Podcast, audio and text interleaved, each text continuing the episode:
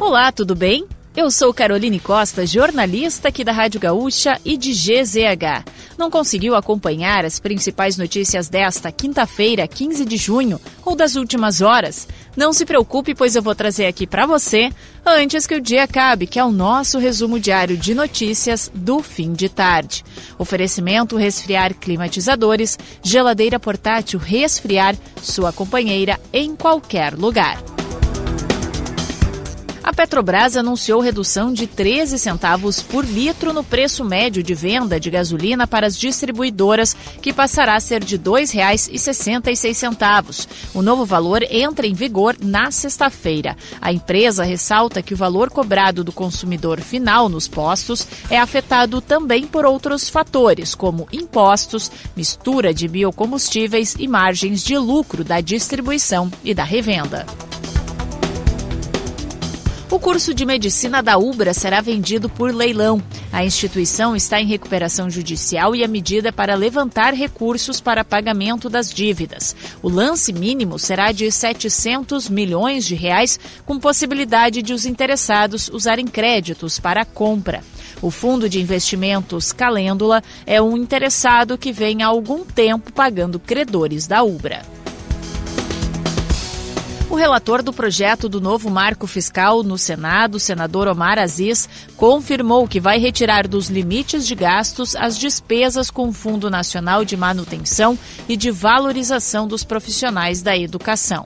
Também será excluída do relatório a nova forma de cálculo para o pagamento do Fundo Constitucional do Distrito Federal, que foi incluída pela Câmara dos Deputados. O relatório será submetido à Comissão de Assuntos Econômicos no próximo dia 20. Se as mudanças propostas forem aprovadas, o texto deve voltar para nova análise da Câmara.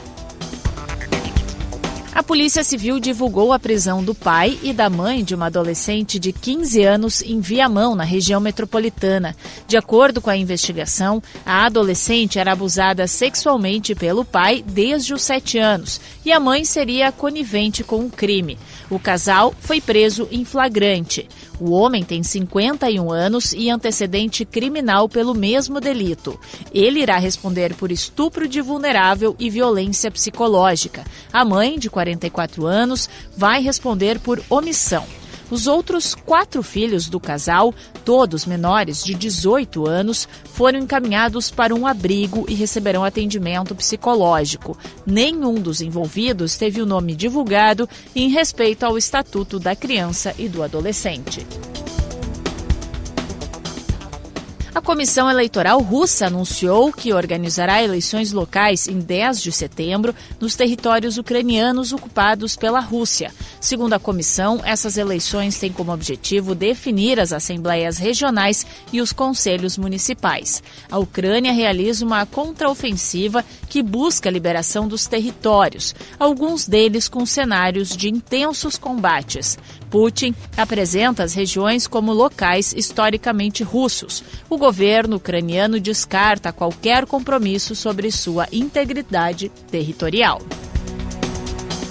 E para fechar o nosso resumo de notícias, antes que o dia acabe, tem a previsão do tempo para amanhã.